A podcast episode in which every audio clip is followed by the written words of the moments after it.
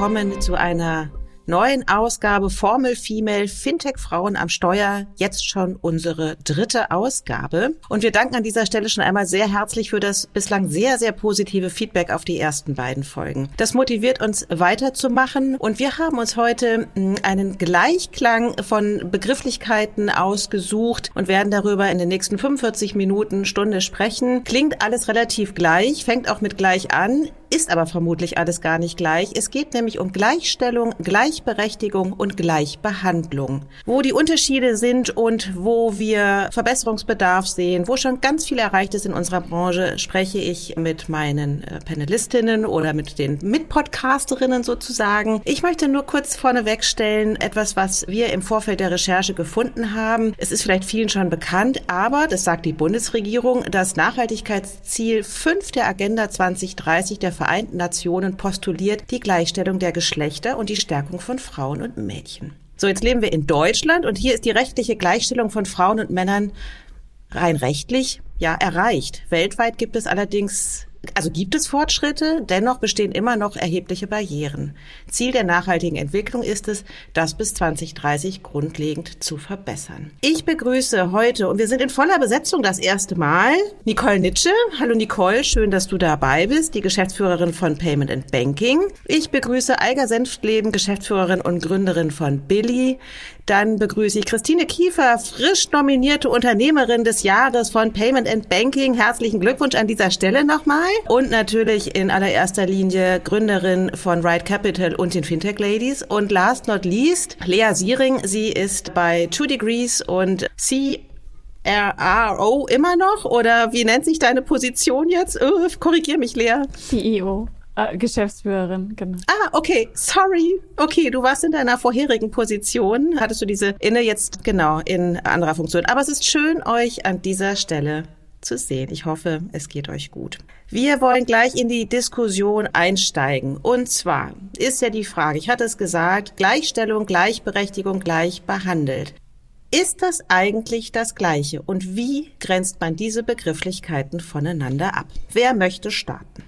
Ich fange einfach mal an. Also ich glaube, dass die Begriffe sozusagen aufeinander aufbauen. Die Frage ist natürlich, also wie, wie betrachtet man das? Aus welchem Kontext heraus? Wenn man, du hast es gerade in deiner Einleitung schon gesagt, also aus rechtlicher Grundlage von der Gesetzesgebung her strebt, also zumindest äh, Deutschland oder natürlich auch EU-weit, dass wir geschlechterspezifisch natürlich alle zu einer Gleichstellung und in dem Fall von den reinen Menschenrechten her, glaube ich, zu einer Gleichbehandlung auch hinkommen. Die Frage ist natürlich, wie ist die tatsächliche Faktenlage? Und ich denke mal, das ist für uns natürlich jetzt hier die perfekte Diskussionsrunde. Natürlich auch alle aus unserem Kontext, unserer Brille, die wir aus unserer Branche kommen, müsste man dem Ganzen vielleicht mal auf den Zahn klopfen und dann zu schauen, wie werden denn sozusagen die Geschlechter in unserer Branche, werden die gleich behandelt? Sind wir schon auf dem Punkt, wo wir gleichberechtigt sind? Ich glaube, da spielen ganz viele Faktoren natürlich eine Rolle, die wir bestimmt jetzt auch in der Diskussion mit aufnehmen. Da spielt sowas wie äh, Quote eine Rolle, da spielt der ganz bekannte Gender Pay Gap noch eine Rolle. Und ich glaube, wenn man diese Einzelbegrifflichkeiten in dieser großen Debatte um Gleichstellung, Gleichbehandlung nochmal aufbricht, dann würde sich zumindest als reine These, die ich jetzt an den Anfang stelle, sagen, es gibt noch keine Gleichstellung und kleine Gleichberechtigung, was nicht heißt, dass man vielleicht nicht versucht, gleich zu behandeln. Das wäre jetzt meine These, die ich an den Anfang stelle. Total interessant. Hier ist Guten Morgen oder Hallo. Hallo, hier ist Eiger. Äh, ich finde es total interessant. Ich, ich, ich schließe mich mal mit einer These an und dann können wir so ein bisschen in die Exegese der Wörter gehen. Ich glaube, es gibt die Gleichberechtigung, weil das für mich als Juristin natürlich ist, was ist denn die, wer hat welche Rechte?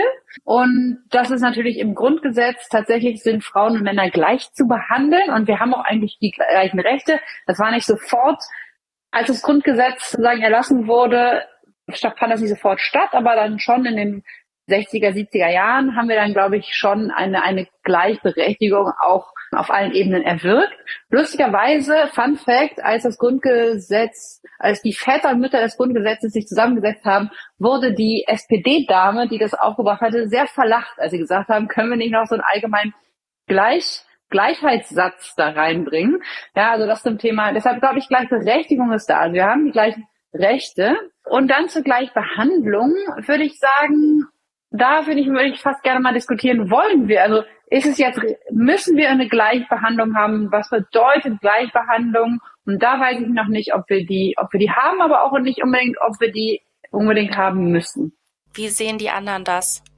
Lea, du hast ja auch sozusagen so eine, kommst ja auch aus der rechtlichen Sicht Genau, ich glaube, Eiger, du hast das schon sehr gut zusammengefasst. Auf politischer Ebene und auch auf verfassungsrechtlicher Ebene sind wir da schon in der Theorie recht weit. Also so ist zum Beispiel die Gleichstellung von Männern und Frauen ein erklärtes Ziel auch der Europäischen Union und dort auch verfassungsrechtlich verankert. Also so sagt Artikel 157 des Vertrags über die Arbeitsweise der Europäischen Union, das ist im Prinzip die EU-Verfassung, dass sicherzustellen ist, dass Männer und Frauen bei gleicher oder gleichwertiger Arbeit das gleiche Entgelt bekommen. Und jeder, der jetzt aus einer wirtschaftlichen Brille darauf schaut, wird verstehen, dass man da ganz schön mitspielen kann, wenn man das sozusagen nicht sicherstellen will. Weil was ist gleiche oder gleichwertige Arbeit? Und wenn man dagegen klagen wollen würde, ist das sicherlich auch schwierig zu beweisen, weil der Kläger hat in Deutschland immer die Beweislast. Und da kommen wir auch zu dem Thema oder zu der Problematik in der Praxis, die sicherlich noch besteht, wenn man sich auch die Verteilung von Care-Arbeit anschaut oder die Statistiken dazu, wer arbeitet eigentlich in Vollzeit oder in Teilzeit, was dann schon zu einer fehlenden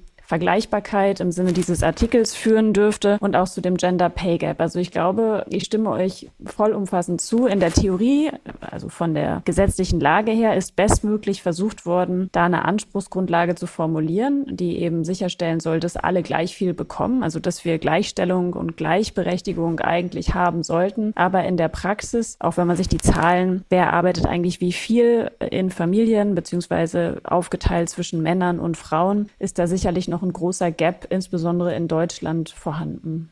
Ich würde da gerne einsteigen und nachdem, ja, also natürlich der, der Gesetzgeber da entsprechend die Vorgaben gemacht hat und wir ja rein theoretisch immer davon sprechen, dass die rechtliche Grundlage hergestellt ist. Aber, und das haben wir jetzt schon so ein bisschen herausgearbeitet, hinken wir mit der faktischen Gleichstellung ja total hinterher. Was sind da eurer Meinung nach, also das zahlt so ein bisschen auf das ein, Lea, was du gerade gesagt hast. Woran scheitert es denn tatsächlich? Es scheitert wahrscheinlich immer noch an diesen festgesetzten Rollenbildern, die wir haben, die davon ausgehen, dass, wir sind jetzt irgendwie in der Vorweihnachtszeit, dass beispielsweise Frauen für die Verschönerung der Wohnung zuständig sind, dass Frauen automatisch verantwortlich dafür sind, den Adventskranz zu besorgen, wenn man Kinder hat, den Adventskalender zu befüllen. Solche Themen, die sehr viel Zeit und Aufwand beanspruchen, sind per se immer bei uns in den Köpfen von den Frauen verankert. Dasselbe ist beispielsweise beim Erwerb von Kleidung, bei der Sicherstellung, dass die Wohnung geputzt ist. Also wenn man eine Umfrage starten wollen würde, wer organisiert bei euch den Haushalt und sei es nur, sich um die Haushaltshilfe zu kümmern, sind das äh, Aufgaben, die typischerweise bei den Frauen liegen. Und das führt natürlich dazu, weil sowohl Männer als auch Frauen ja unglücklicherweise beide nur 24 Stunden pro Tag zur Verfügung haben, dass die faktische verbleibende Zeit für die Arbeit bei Frauen dadurch geringer ist als bei Männern, die im Prinzip sich klassischerweise neben Fußball am Wochenende und maximal Sport unter der Woche um oft sehr, sehr wenig kümmern. Also ich will nicht sagen, dass das jetzt bei mir zu Hause so ist oder bei euch, aber ich glaube, hm, es ist bei dem Großteil der Familien oder der Paare in Deutschland immer noch so. Und ähm, das ist sicherlich das Problem, warum wir da noch nicht angekommen sind, weil solange man nicht auch seine Rechte dann in einer Partnerschaft oder man kann das auch schön beobachten, wie sieht das bei euch aus? Wer kauft oder wer kümmert sich bei euch in den Unternehmen um die Geschenke für die Mitarbeitenden, wenn ein Geburtstag oder ein Jubiläum ansteht? Meine These ist, es gibt keinen Mann, der von sich alleine auf die Idee gekommen ist, freiwillig eine Weihnachtsfeier zu organisieren oder Geschenke zu kaufen. Ich habe das noch nie erlebt und ich hatte schon einige Arbeitgeber. Das sind immer Frauen, die sich für diese Soft Skills einsetzen. Und das fehlt dann wiederum, Soft Skills ist jetzt eine falsche Beschreibung, aber diese Zeit fehlt dann wiederum bei der Real Work, was dann manchmal dazu führt, dass man natürlich weniger schnell vorankommt, weil man vielleicht bei meinem Sales-Team arbeitet, weniger verkauft, weil man hat ja eine Stunde damit zugebracht, Geld einzusammeln, zu gucken, was könnte ein schönes Geschenk sein für Christiane, die nächste Woche ihren 33. Geburtstag feiert. Das nun mal so als plakatives Beispiel. Und das ist meine These, dass dadurch, dass wir in diesem Bereich des Lebens keine Gleichstellung erreicht haben, die Gleichstellung auch nicht in der Wirtschaft erreicht werden kann und dass man da erst eine Balance schaffen muss, um die Zeit gerecht aufzuteilen? Also da würde ich gerne mal einsteigen, weil erstens finde ich, Lea, dass, indem du das so vorträgst, finde ich, manifestierst du diese alten Rollenbilder eigentlich noch mehr, als, als, es, als es in der Realität ist. Ja? Also ich finde, zum einen ist es in der Realität einfach nicht so. Wir haben jetzt eine Weihnachtsfeier, die von zwei jungen Kollegen ähm, geplant wird. Es wird auch so eine Art hoc und informelle Weihnachtsfeier, die eher eine Party wird. Einer davon ein Mann, einer davon eine Frau, ja, gleich, also ich glaube zwei Männer, eine Frau. Also das finde ich ist, da, da sehe ich in der nächsten Generation, also die Leute, die so 10 bis 15 Jahre jünger sind als wir, wirklich ganz tatsächlich anderes Behavior. Also wir hatten auch irgendwie mal so einen Kollegen, der war super, der war so das Mädchen für alles, ja. Und das heißt ja lustigerweise das Mädchen für alles, aber das können auch mal Männer sein. Ja, das ist also zum, zum einen finde ich, dass das ist, das, das entspricht irgendwie nicht zumindest mal der Berliner Startup-Bubble zwingend in allen Fällen. Und zum anderen finde ich, der, Teil mit den Adventskalendern etc., da muss man auch ein bisschen sagen, wer will das denn machen? Ja, es macht natürlich auch Spaß, Geschenke zu kaufen und Sachen vorzubereiten etc. Also ich finde, so, da, da, da ist es, finde ich, gar nicht so glasklar zu sagen, alle Frauen leiden total darunter, dass sie einen Weihnachtsbaum kaufen müssen oder etc. Und, und also das finde ich, das finde ich, erstens sollte man es nicht weiter manifestieren und wir akzeptieren, dass es da ganz viele Zwischenformen gibt. Und zweitens sind das auch teilweise Sachen, die Leute persönlich gerne mögen ganz kurz, ich äh, musste jetzt nur denken, es macht natürlich auch Spaß, den Weihnachtsbaum zu kaufen. Also wenn der Weihnachtsbaum geschlagen wird, macht's ja meistens der Vater mit dem Sohn. Aber auch da ne, ist total klassisches äh, Bild. Ich würde die Diskussion aber gerne ein bisschen erweitern, weil als ich euch die Frage gestellt habe, dahingehend, warum hinken wir da so hinterher mit der Gleichstellung und was, was sind die Gründe? Also ich würde es ganz gerne auch noch jetzt nicht nur auf die Geschlechter beziehen, sondern eben auch auf äußere Erscheinung, Herkunft etc. Nicole, ähm, wolltest du dazu was sagen? Also zum einen wollte ich direkt auf Eiger antworten. Also nur weil man jetzt natürlich in der Diskussion hier keine tradierten Rollenbilder vorantreiben will oder die noch weiter manifestiert. Ich glaube, wenn man aber trotzdem so einen Querschnitt der Gesellschaft zieht, ist es de facto also wie gesagt, wenn man auf die reine Faktenlage ist, sind es halt eben entsprechend noch die Frauen, die sich halt eher tatsächlich um das ankommen. Und das ist ja auch eine sozusagen historisch anerzogene, die Verständnis von Muttersein, von bestimmten Rollenbildern, die da gemacht ist und auch gerade auch, wenn wir noch mal einen Schritt zurückgehen und diese Diskussion, warum haben wir noch keine Gleichstellung, glaube ich, dass es halt wirklich in so einem in so einer historischen Entwicklung gibt. Ich meine, Frauen in den 60er, 70er Jahren, bevor halt überhaupt sowas wie Kita-Modell erschaffen wurde, da konnten halt Frauen entsprechend noch gar nicht in entsprechenden Berufsmodellen, Berufszweigen oder in Vollzeit überhaupt arbeiten. Und da war das sehr, sehr deutlich einfach äh, so verteilt. Und wir kommen halt langsam, langsam, langsam, Schritt für Schritt hin in eine Form von Gleichstellung, Gleichberechtigung, gerade auch was, was Job, Beruf etc. angeht, aber auch da nochmal äh, zu dem, was du ganz am Anfang gesagt hast. Also wenn auch eine Regierung sowas wie Nachhaltigkeitsziele erstmal postuliert und die in eine Agenda setzt, die zum Beispiel 2030 erreicht werden soll, dann ist das für mich ja schon per se ein Fakt, dass wir, wie gesagt, einfach noch lange nicht dahin und dass es ein Ziel natürlich langfristig ist, das zu sehen, dass wir einfach dahin kommen. Also wobei das ja tatsächlich nur noch, wenn man das jetzt, das 2022 fast als beendet erklärt, ja tatsächlich nur noch sieben Jahre sind, bis wir an dieser, an dieser Stelle angekommen sein wollen sind wir das. Ich würde trotzdem noch mal ganz gerne auch auf das Thema Herkunft spreche, äh, kommen, weil Gleichbehandlung, Gleichstellung ist ja nicht nur eine Frage von Männlein, Weiblein, sondern eben auch von tatsächlich, und wenn wir über Diversität in der Branche sprechen, heißt das ja auch, wenn wir in, in unsere Branche reingucken, wie viele, ja, Mitbürger äh, nicht deutscher Herkunft haben wir denn tatsächlich und wo, wo stehen wir da in der Finanzbranche?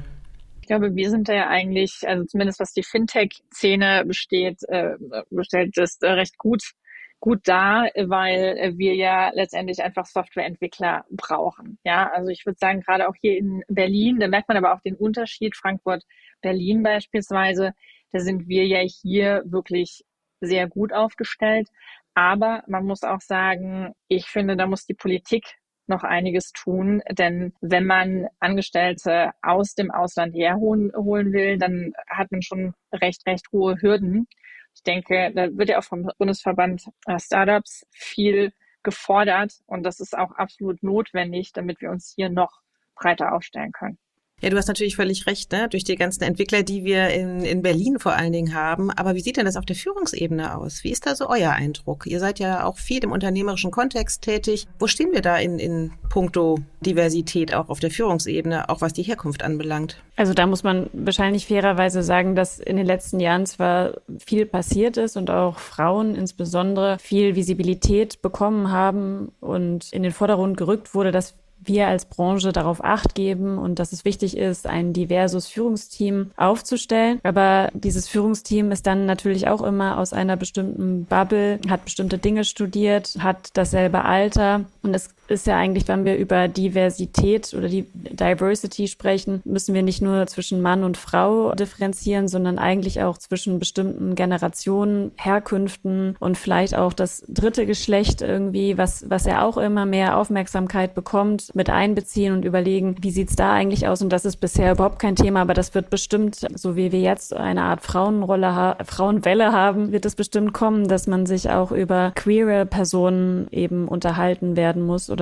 intergeschlechtlich mehr zum Thema machen wird. Also ich finde gerade über das dritte Geschlecht wird sich schon total viel unterhalten, ja. Ich glaube, ich habe mich schon mehr über das dritte Geschlecht unterhalten, als ich Leute kenne, die non-binär sind oder ein drittes Geschlecht haben oder trans sind. Ja, da, da wird sich schon viel drüber unterhalten. Aber ich finde, wenn ich unser Führungsteam angucke, aus neun Leuten sind vier Leute nicht deutsch. Und das ist irgendwie, und das ist eigentlich Diversität im besten Sinne, weil es nicht davon getrieben ist, dass man sagt, wir wollen jetzt, wir brauchen unbedingt einen Franzosen und eine Russin und einen aus Malaysia, sondern es ist daher getrieben, dass da einfach die Leute sind, die das am besten können. Ja, also wie, wie, ich finde so, das ist auch ein, das ist, diese Anspruchshaltung kann man eigentlich gar nicht mehr haben in Fintech Deutschland, irgendwie so zu tun, als würden wir gerade Herkunft, also Herkunftsdiversität so ein bisschen als, ja, und dann kümmern wir uns auch mal darum, Leute von woanders her zu haben, sondern gerade irgendwie die ganzen total diversen Menschen, die in London arbeiten, haben einfach gerade im Fintech-Bereich total, also finde ich, 15 Jahre mehr Erfahrung, also sagen die, das deutsche, die deutsche Community, das deutsche Ökosystem, da können wir total von profitieren und es ist wahrscheinlich vielleicht einfach nur zu teuer im Moment, ja. Aber das ist jetzt, glaube ich, nichts, was nicht überall eigentlich total positiv wäre und man schauen muss, dass man die in das deutsche Ökosystem bekommt.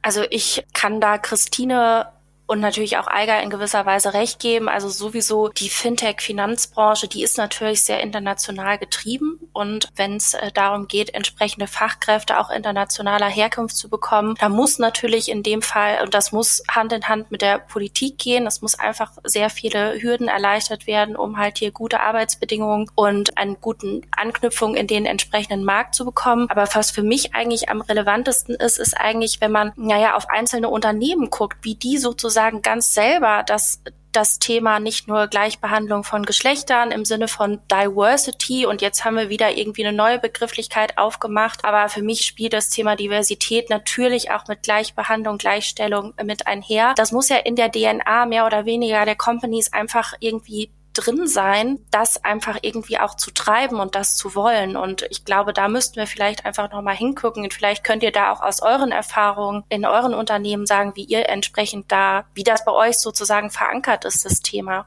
Also ich glaube, dass viele Tech-Unternehmen äh, gar nicht extra Fokus legen müssen auf Diversity, weil das schon in der DNA des Unternehmens wirklich drin ist. Ja, wie du gerade sagtest. Ich glaube eher, das sind deutsche Mittelständler oder deutsche Corporates, die dann solche Diversity-Offensiven fahren müssen, einfach weil in der Historie nicht genug äh, Fokus darauf gelegt worden ist. Ich glaube aber auch, dass für Startups, also da gucke ich auch auf uns, man muss natürlich gucken, was zu dem Geschäftsmodell passt. Ja, und es ist äh, klar, also jeder, der mit Kunden zu tun hat, ja, wenn man deutsche Kunden hat, dann muss man natürlich auch Deutsch sprechen. Also es sind natürlich auch nicht immer alle Teams, alle ja, alle Abteilungen oder je nachdem auch nicht jedes Geschäftsmodell dafür geeignet, Leute zu beschäftigen, die einfach kein Deutsch können. Ja, und von daher, daher ergibt sich das wohl auch, dass einfach oft die Product Design Engineering Teams internationaler aufgestellt sind als zum Beispiel Sales und Marketing.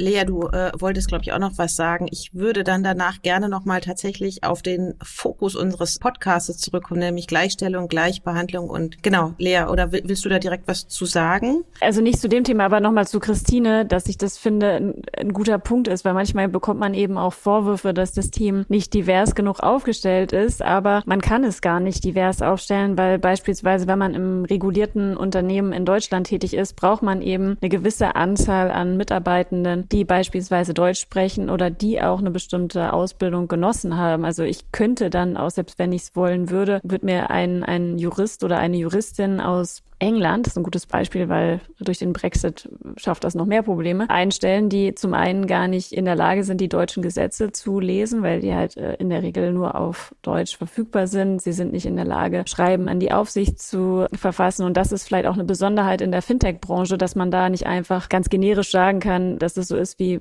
keine Ahnung, bei der Turnschuhproduktion. Wir können ja eigentlich jeden relativ schnell einarbeiten und jeden äh, schnell irgendwie einsatzbereit machen, sondern man braucht für bestimmte Position auch eine Ausbildung und Sprachkenntnisse und das darf man einfach, glaube ich, auch bei dieser Diskussion nicht vergessen. Deswegen fand ich das einen total wichtigen Punkt. Okay, dann trotzdem nochmal Thema des Podcastes ist Gleichstellung, Gleichbehandlung und Gleichberechtigung und sehr valide Punkte, Herkunft, Bildung, total wichtig. Äh, manche Positionen können auch nur besetzt werden mit bestimmten Qualifikationen, unabhängig von Geschlecht und Herkunft. Sich dessen bewusst zu machen, ist, glaube ich, immer wieder das Entscheidende. Dann will ich aber trotzdem mal fragen, wie biased wir Frauen denn trotzdem sind. Also wir kommen ja von dem Punkt halt her, hm, also es gibt so wenig Frauen in der Finanzbranche, wir arbeiten arbeiten daran. Aber was tun wir denn selber sozusagen, um genau an ja, der Fragestellung etwas zu verändern? Und da würde ich gerne mal mit dir anfangen, Christine, wie biased Frauen denn auch sind selber im Thema Ungleichbehandlung oder ja oder Gleichstellung und Gleichberechtigung. Wie empfindest du das? Also ich glaube, dass ja nicht nur Frauen, sondern auch Männer, also es sind ja beide Geschlechter biased. Ja, denn was ist ein Bias? Ja, das sind Annahmen, oder Vorurteile, die man unterbewusst trifft, ja, was in einen reingeimpft ist. Zum Beispiel, ist mir auch selber passiert, du kommst in einen Raum, da sitzen dann fünf Männer und eine Frau. Denkst du jetzt, die Frau ist Ingenieurin oder denkst du jetzt, die Frau ist die Sekretärin oder die Teamassistenz? Ja, und ich glaube, vor solchen, ja, vor solchen Vorurteilen, ich glaube, da ist keiner äh, gegen gefeit. Oder es gab ja auch diese Kampagne, ja, da wurden Leute in einen Raum gerufen und äh, wurde gesagt, ja, stell dir eine, äh, die Person ist CEO. Und was haben die Leute sich vorgestellt? Ein Mann oder Frau? Naja, die meisten Leute haben bei CEO einfach an einen Mann gedacht. Ja. Und das sind aber Themen, die sind halt in unserer Gesellschaft verankert. Und das ist eben das Schwierige, weil es geht nicht um bewusste Denkprozesse, sondern um die unbewussten. Und die sind eben viel schwieriger zu beeinflussen. Das, das ist halt ein großes gesellschaftliches Thema. Finde ich total spannend, Christine. Hast du da, hast du da Lösungsvorschläge? Ja, also was, was ich ja auch schon sehe, was sich wandelt, wurde auch viel drüber, drüber diskutiert. Es geht ja jetzt schon los, dass, dass Spielzeuge für Kinder anders erstellt werden. Also zum Beispiel Barbie und Ken ist ja das beste, beste Beispiel. Das jetzt eben schon ganz andere Barbies. Also wer, wer, wer kann denn Astronaut werden oder Feuerwehr? Mensch, ja. Also es geht ja, es fängt ja damit schon an, wie wir groß werden, ja, und dass eben Jungs Astronaut werden wollen und Mädchen halt nicht. Also ich denke, das ist eben kein Thema, was so einfach zu ändern ist, sondern da muss man wirklich schon mit der Kindererziehung anfangen und zum Beispiel Mädchen äh, zeigen, dass sie halt ganz andere Werdegänge einschlagen können, als ja, vielleicht unsere Generation noch für Möglichkeiten hat. Und auch für die Jungs, ja. Jungs können auch Erzieher werden. Genau, ganz genau, richtig. Ich finde, man kann halt man kann halt so sehr einfache Hebel mittlerweile setzen. Ich meine, wir haben in den vorangegangenen Podcasts auch schon darüber gesprochen, über das Thema Gender. Ne? Also wie kann man entsprechend eine sprachliche Beförderung von gleichberechtigt und sozusagen alle mit einbeziehen, auch in eine Form der Sprache. Auch das ist ja eine Form von Erziehung, die man sozusagen mit dem eigenen Sprachgebrauch weitergibt. Ähm, es gibt ja mittlerweile auch so, so Rätsel. Also ein Vater hat mit einem Sohn einen Autounfall, der Vater wird getötet beim Autounfall und der Chirurg sagt im OP, ich kann den Jungen, der schwer verletzt ist, leider nicht operieren. Und das Rätsel ist sozusagen, dass dahinter steht, warum kann er das oder wie kann das sein? Und zwar der Chirurg ist entsprechend die Mutter. Und diese Vorstellungskraft, dass man halt entsprechend sich nicht vorstellen kann, also zumindest auch in dem, wie man es sprachlich formuliert hat, dass das der Chirurg eben eine Frau ist, da kann man halt sehr einfach mittlerweile gegenwirken. Und das ist halt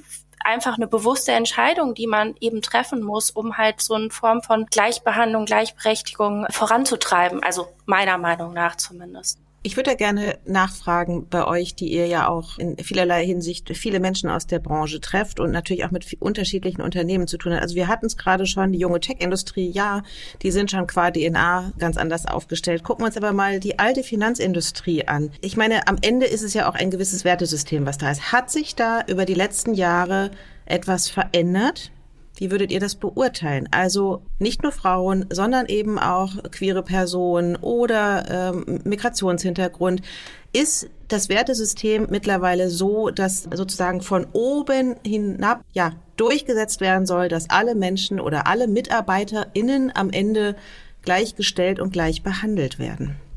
Ich hoffe, ja. Und ich glaube, da hat sich viel getan. Es kann sich auch kein Unternehmen mehr leisten, Mitarbeitende ungleich zu behandeln, weil dafür ist das Thema einfach viel, viel, viel zu präsent und kann wahnsinnig viel Negatives auswirken, wenn man es denn jedenfalls offensichtlich anders machen würde. Ich würde noch einmal gerne, ich fand Eigers Frage irgendwie auch ganz gut, als sie Christine gefragt hat, was muss man denn eigentlich ändern, um mehr Gleichstellung zu erreichen? Ich glaube, was auch immer noch mal anzubringen wäre, und das ist jetzt nicht Fintech-spezifisch, aber was, glaube ich, total wichtig ist, dass wir das Steuersystem reformieren, und zwar das Ehegattensplitting rausnehmen und streichen, dass man beispielsweise darüber nachdenkt, Elterngeld nur zu zahlen, wenn man hälftig die Elternzeit nimmt. Was wir auch auf jeden Fall ändern müssen, ist eine bessere Kinderbetreuung flächendeckend in Gesamtdeutschland zu erreichen und auszubauen und auch flexible Arbeitszeiten, wobei da hat Corona sicherlich sehr, sehr, sehr viel geholfen. Aber da gibt's auch Studien dazu, die sagen, Corona hat eigentlich die Rolle der Frau wieder wahnsinnig zurückkatapultiert, weil die pandemiebedingten erhöhte Care-Arbeitszeit durch ausfallende Schule und Kita wurde wohl nach Studien, also beispielsweise hat die Böckler Stiftung da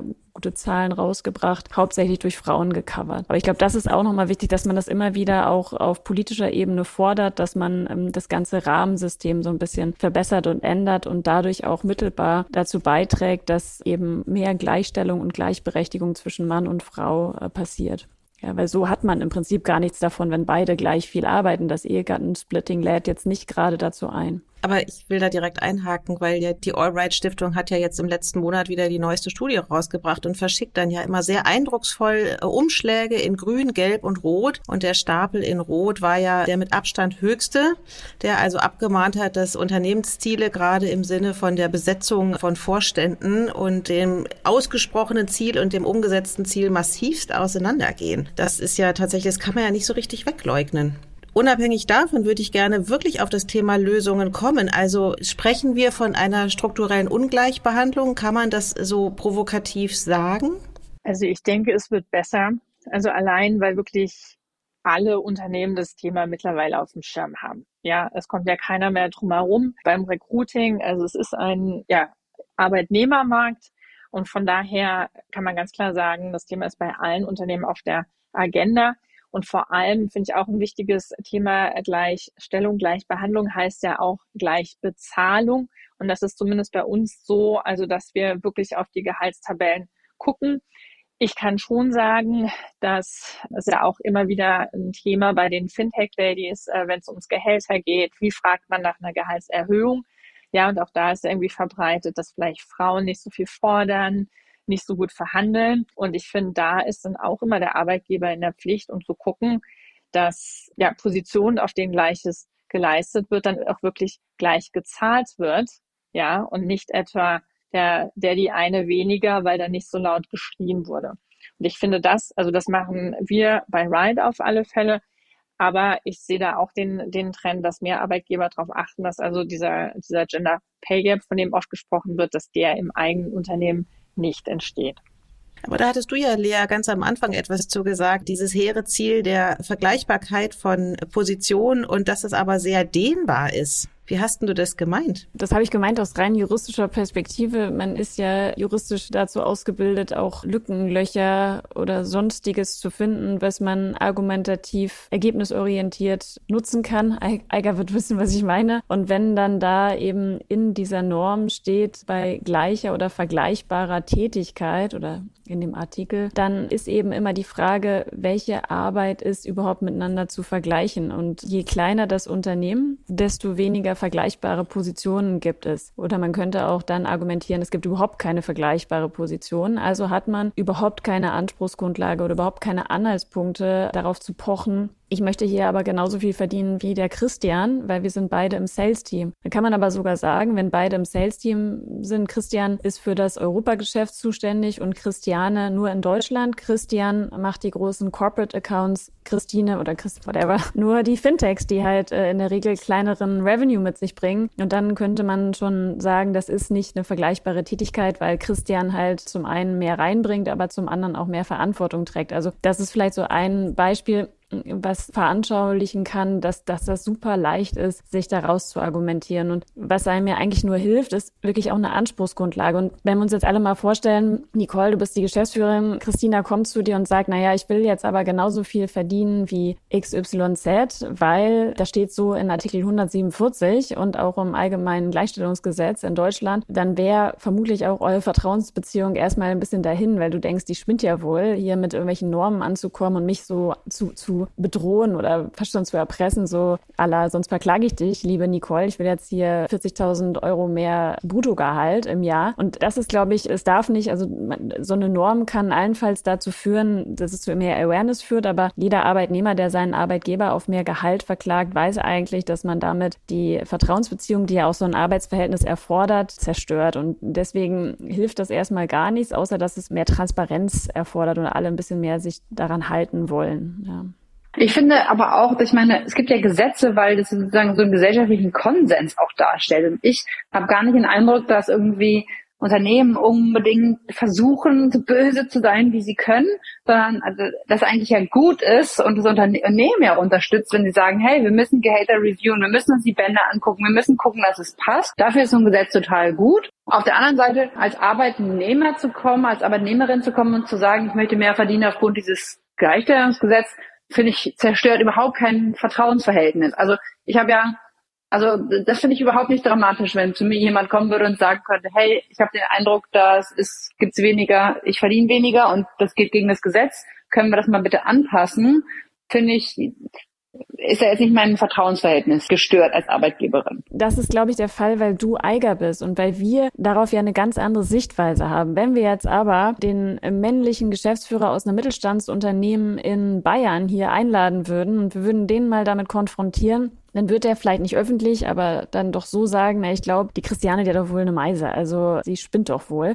Und deswegen glaube ich, natürlich bist du anders drauf, deswegen sprichst du ja hier mit uns auch zu diesen Themen und setzt dich in deiner Freizeit dafür ein, dass man ja darüber auch nachdenkt. Aber ich würde trotzdem die These aufstellen, dass das bei den meisten eben noch nicht so ist. Auch wenn man mal mit anderen darüber redet, dann dann merkt man, erstens ist die Awareness noch nicht da und zweitens bin ich mir hundertprozentig sicher, dass jeder erstmal angepisst wäre, wenn er mit einer gesetzlichen Norm konfrontiert wird und damit ja auch dem Vorwurf unterstellt wird, du hast dich hier nicht an Gesetze gehalten und du benachteiligst mich. Das, das hört keiner gerne, ja.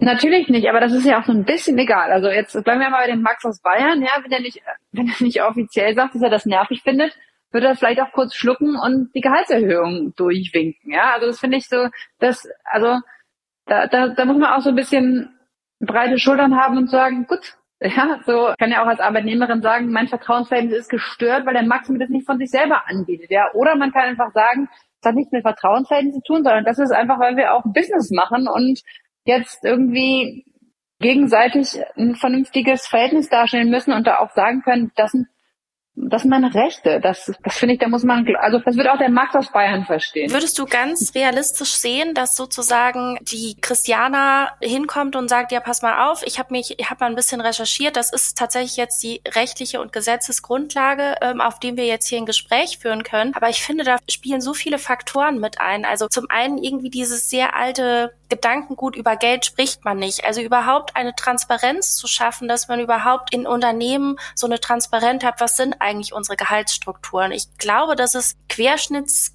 wenn man, wie gesagt, auf so mittelständische Unternehmen guckt, dass es gar nicht der Fall ist, dass äh, man eigentlich überhaupt weiß, auf welcher Grundlage, abgesehen von einer Gesetzesgrundlage, kann ich hier überhaupt in, in die Diskussion gehen. Und wenn wir wieder über Gleichberechtigung sprechen oder Gleichbehandlung und auch aus so einer historischen Sicht gucken, glaube ich auch gar nicht, dass Frauen viel öfter eben in so eine Gehaltsverhandlung reingehen und auch mit so einem Selbstbewusstsein. Also auch nur meine These, Vermutung. Ich habe dazu eine super Buchempfehlung. Und zwar, das heißt, das Buch, was ich gerne empfehlen würde, ist Wir sind doch alle längst gleichberechtigt. Von Alexandra.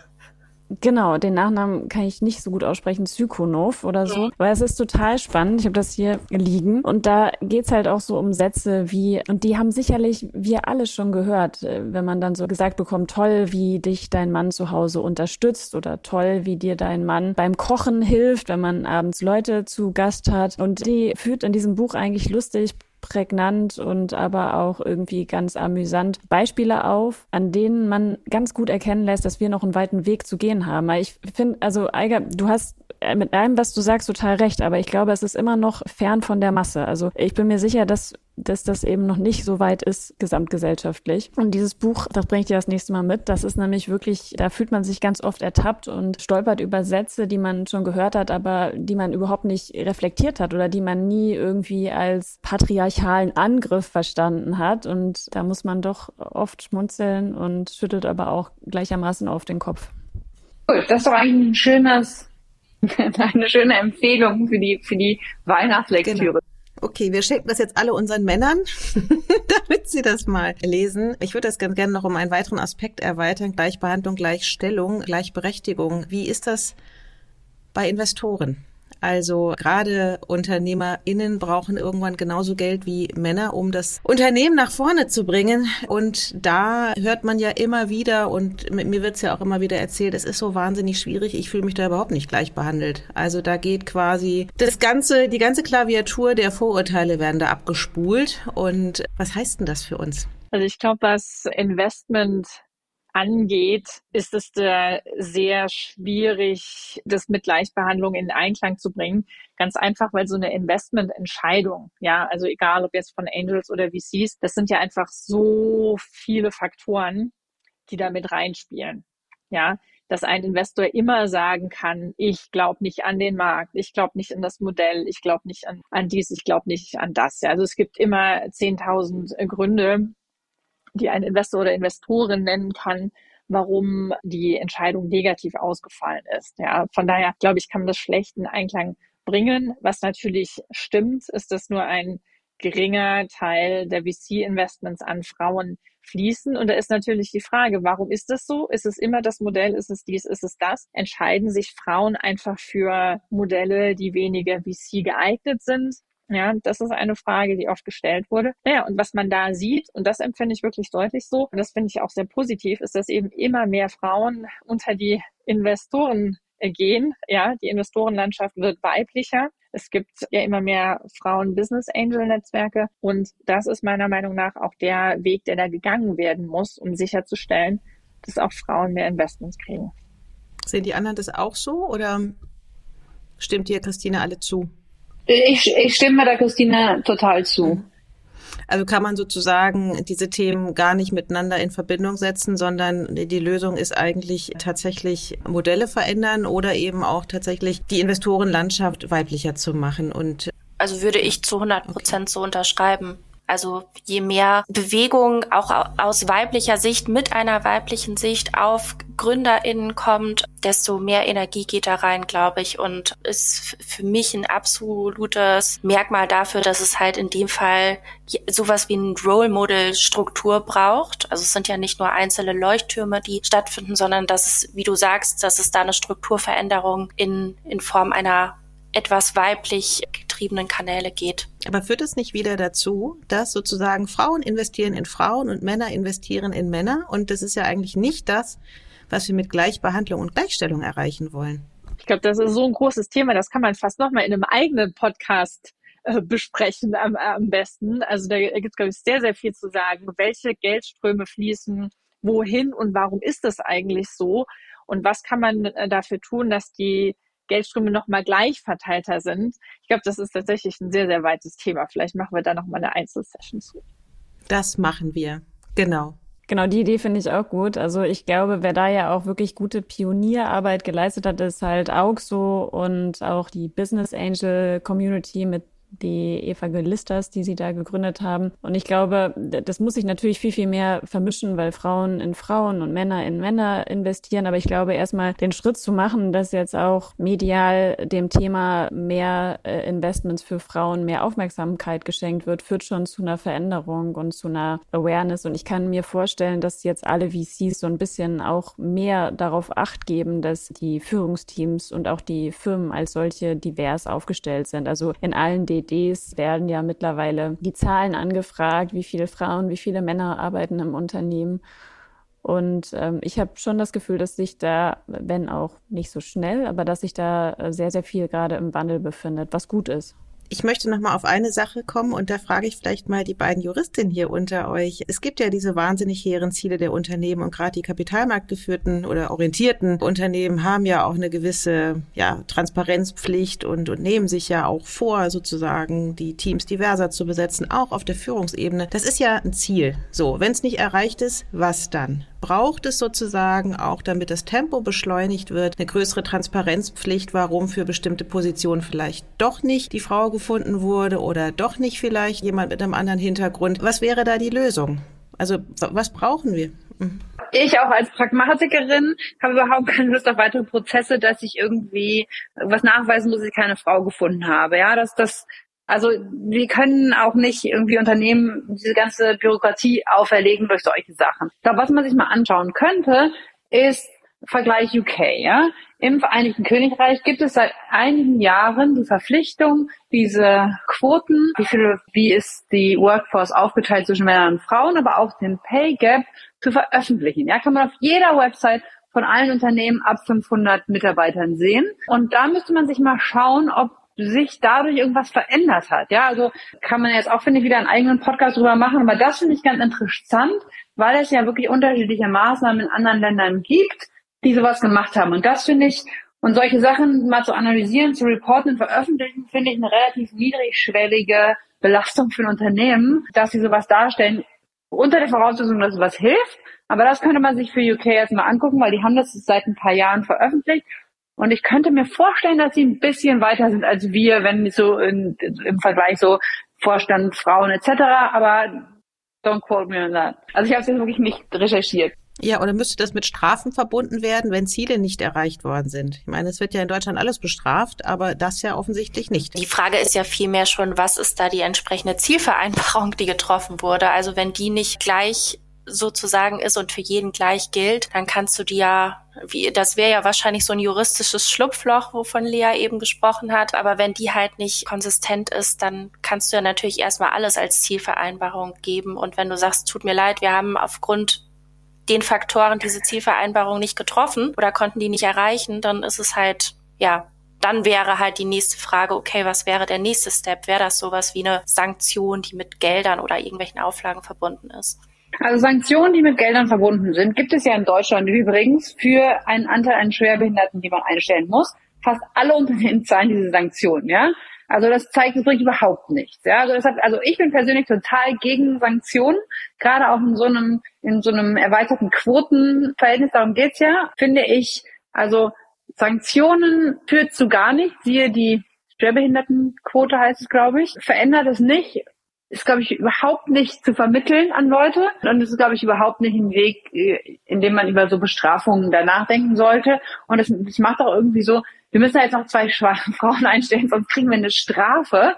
Ist irgendwie, finde ich auch überhaupt kein positiver Outlook auf so ein Thema, ja, sondern ich finde, man muss das immer positiv vermitteln, aber mit Strafen bei sowas zu arbeiten, das finde ich greift auch ein bisschen zu viel in das Unternehmen und das Unternehmertum ein. Ja, also man sollte als Unternehmerin selber entscheiden, ob ich jetzt mit wem ich da arbeite und nicht nur von der Quote abhängig das machen. Aber denkst du dann, dass so eine intrinsische Motivation von Unternehmen dann überhaupt stattfindet? Oder ist es dann auch so ein Querbeetschlag? Ich, ja, ich, ich glaube, das findet statt und Und es ändert sich doch auch schon total viel. Ich meine, gucken wir uns mal vor 20 Jahren an, ja, was sich da geändert hat in Unternehmen und in der Politik. Also ich finde, dass es gibt's da, und das kommt ja in manchen Sachen aus, aus Quoten, keine Ahnung, ob man nicht auch so diesen Pay Gap, ob man den nicht sanktionieren kann, davon können wir nochmal drüber reden, aber, aber insgesamt finde ich, dass es da eine Veränderung gibt. Und ich glaube, wir gucken uns ja dem nächsten Podcast auch genau die Quote an. Da finde ich, können wir auch mal gucken, gibt es, gibt es diese Veränderungen in Ländern, wo es eine Quote gibt, mehr als in anderen Ländern? Ja, und gibt es da vielleicht noch Maßnahmen, die das, das schneller machen und das da dem mehr helfen? Und, und wie krasse Einschnitte haben denn auch diese Maßnahmen? Ja, weil ich finde, eigentlich ist es grundsätzlich ja die Idee, dass man in den Unternehmen möglichst viel Freiraum gibt. Ja, und das ist schon, schon eine harte Maßnahme zu sagen, wir haben jetzt eine Quote und eine noch härtere Maßnahme zu sagen, wir bestrafen euch, wenn ihr diese Quote nicht erfüllt. Also ich fand diese Idee mit England eigentlich ganz gut, aber wir hatten, wir haben das hier eigentlich schon seit 2015. Jedenfalls für börsennotierte Kapitalgesellschaften gibt es ja, glaube ich, schon seit fast fast zehn Jahren die Pflicht, diese 30 Prozent Quote in die Konzernberichterstattung mit äh, aufzunehmen. Und damals war ja genau die Idee oder auch diese gesetzgeberische Intention, keine Strafe aufzunehmen, sondern allein die Regulierung oder die Veränderung durch den öffentlichen Druck durch diese Berichterstattung herbeizuführen führen. Und äh, das ist, wie gesagt, schon einige Jahre her. Und es hat sich seitdem eben nicht so viel verändert. Und deswegen würde ich schon sagen, dass eine Pöna, Pönale gar nicht so verkehrt wäre, um den Druck noch mehr zu erzeugen. Und ich weiß, dein, dein Beispiel mit den Mitarbeitenden mit einer Behinderung ist sicherlich treffend, aber und das ist jetzt vielleicht ein bisschen bitter, aber Frauen haben auf jeden Fall eine bessere Lobby und es sind mehr Frauen verfügbar, sodass es eigentlich einfacher ist, diese Lücke zu schließen, wohingegen es bei Mitarbeitenden mit Behinderung total schwierig ist, entweder Menschen zu finden oder auch Menschen zu finden, die überhaupt wissen, dass sie vielleicht sogar diesen, ich weiß nicht, ob man das jetzt wirklich so bezeichnet, aber diesen Behindertenausweis bekommen können. Das bekommt man ja beispielsweise schon mit einer bestimmten Sehstärke oder so und das wissen eben viele Leute nicht. Aber da passiert ganz, ganz wenig in Anführungszeichen Lobbyarbeit, sodass dieses Thema irgendwie so ein bisschen im Sande versiegt wohingegen das Thema Frau ja viel öffentlicher diskutiert wird, auf jeden Fall in meiner persönlichen Wahrnehmung. Und deswegen ist meine These, dass diese Strafzahlung schon dazu führen würde, dass Unternehmen mehr Frauen einstellen würden, zumal sie auch einfach verfügbarer sind als die Bezugs- oder Vergleichsgruppe, die du da jetzt gebildet hattest. Klar, also das ist auch, das ist auch ein bisschen hinkender Vergleich. Es sind mehr Frauen als äh, Schwerbehinderte, ja. Aber was du da gerade gesagt hast, vielleicht finden wir keine Schwerbehinderten für den Job und die können das nicht machen, etc., ist irgendwie ein Argument, was wir irgendwie 50 Jahre lang gehört haben, wenn es darum mal ging, eine Frau zur Chefin zu machen, ja. Hm, keine Frau sich bewirten, sorry, geht nicht, etc., ja. Also da darf man jetzt nicht, finde ich, äh, so sich auch da ein bisschen zu einfach machen. Ja? Gibt es noch jemanden, der da was ergänzend zu sagen möchte? Ansonsten mit Blick auf die Zeit würde ich gerne damit enden, welche Lösung wir haben. Über die Strafe lässt sich, glaube ich, trefflich streiten. Da gibt es viele Positionen. Würde es uns denn helfen? Und äh, ich muss da immer so dran denken, äh, der öffentliche Dienst ist ja sehr viel weiter in vielen Dingen, auch wenn man da vielleicht gar nicht arbeiten möchte. Aber es gibt eine Gehaltsstruktur und es gibt da einfach entsprechend äh, Menschen, die da sehr, sehr genau drauf achten, dass Gleichbehandlung, Gleichstellung und was war das letzte, eingehalten wird. Äh, brauchen wir das in unserer Industrie auch, damit wir am Ende bei der Vision stehen, am Ende sind wir alle gleich. Was ist da eure Meinung zu? Und wenn, welche Lösung gibt es alternativ? Also ich möchte erst mal widersprechen, weil ich habe den Eindruck, im ganzen Bund, ja, die ganzen Leiter von irgendwelchen diesen unterministerialen Behörden sei es irgendwie das BSI, sei es irgendwie die ganzen Datenschutzbeauftragten, sei es irgendwie, also da gibt es, äh, ich glaube, diese ganzen Jobcenter. Andrea Nahles ist, glaube ich, die erste Frau, die das leitet, ja. Die da, diese ganzen Superbehörden, nenne ich sie mal, sind wirklich da sind lange, lange, lange nicht 50-50. Das sind häufig auch so ein bisschen semi-politische Positionen. Und da finde ich es echt immer erstaunlich, wenn die Politik irgendwie an die Industrie Vorgaben gibt und selber ganz weit weg ist davon, ähm, auf, auf dieser Verwaltungsstruktur auch nur im Ansatz Parität zu erfordern. Ja, und äh, ich glaube auch nicht, also wenn du mit öffentlichem Dienst auch sowas wie ein Tarifbezahlungsmodell nimmt, wo du ja in unterschiedliche Gehaltsstrukturen über dieses Tarifmodell kommst und das ist ja dann auch ausgelegt, wie lange bin ich einem Unternehmen zugehörig oder aufgrund auch von Altersstrukturen. Also ich finde, das macht vielleicht für die eine oder andere Branche Sinn, aber ich glaube, dass das mit Sicherheit auch nicht eine allumfängliche Lösung sein kann. Also vor allem nicht für unsere Branche. Also würde es uns wenigstens helfen, wenn wir wissen, was unser Kollege und die Kollegin verdient, um da einfach ein besseres eine bessere Verhandlungsbasis zu haben, weil auch das, ich weiß nicht, wer von euch es eingangs gesagt hatte, über Geld redet man nicht. Das ist ja in tatsächlich in Deutschland immer noch ein ganz riesengroßes Problem. Trägt auch das vielleicht dazu bei, dass man wenigstens monetär gleichgestellt wird? Ich denke, was halt hier viel hilft, ist, ähm, wenn es im Unternehmen zumindest Gehaltstabellen gibt oder Salary Bands, ne, wie man in der Startup-Szene sagt. Also ich glaube, den extremen Schritt zu gehen, wie bestimmte Startups, die einfach mal alle Gehälter offengelegt haben, das weiß ich nicht, ob das unbedingt notwendig ist, aber was hilft, und es kommt ja auch immer mehr in Mode, dass bei ähm, Stellenausschreibungen schon das Gehaltslevel mit angegeben wird. Also ich finde, das ist eine sehr gute Bewegung und, und ich finde auch, dass man zumindest mal definiert hat. Wir hatten ja zum Beispiel hier das Thema im Sales-Team, dass man einfach weiß, es gibt Junior-Level, Mid-Level, Senior-Level. Ich weiß genau, was ich machen muss, um auf die nächste Stufe zu kommen. Und ich weiß auch genau, was die Ranges sind und wo ich da stehe. Ich denke, das sind alles sehr gute Schritte und ich glaube, das kann auch wirklich jedes Unternehmen, egal ob Startup oder Mittelstand, wirklich machen und da um nochmal die Schleife zurückzudrehen. Also und da helfen natürlich Gesetze, um die Unternehmen zu motivieren, das dann auch zu machen. Ja. Da stimme ich Christine total zu. Das ist ähm, sehr pragmatisch und umsetzbare ähm, Vorschläge, die, glaube ich, dahin führen werden, dass sich Sachen echt für alle und nicht nur für Frauen, sondern für, für alle Mitarbeiter verbessern. Genau. Das ist ein wunderbares Stichwort zu dem Thema, über das wir in der letzten Stunde gesprochen haben, nämlich über Gleichstellung, Gleichbehandlung und Gleichberechtigung. Wir haben es aufgefächert, sind natürlich über die ja, erstmal über die Frauen auf das Thema gekommen, habe es aber natürlich dann auch erweitert um Herkunft, soziale Bildung. Und es war eine spannende Diskussion. Ich glaube, es bleibt vieles offen, was weiter diskutiert werden kann. Das werden wir auch in unseren nächsten Podcasts. Einmal im Monat erscheint Formel Female Fintech Frauen am Steuer. Und eins der nächsten wird auch das Thema Quote sein. Ich bin mir gar nicht sicher wann, aber es wird kommen. Bis hierhin danke ich erstmal Eiger Senftleben, Nicole Nitsche, Lea Siering und Christine Kiefer für eure Zeit und eure Engagement bei dem Thema ja, weiterhin eure Stimme dazu zu benutzen, um Veränderungen herbeizuführen. Herzlichen Dank.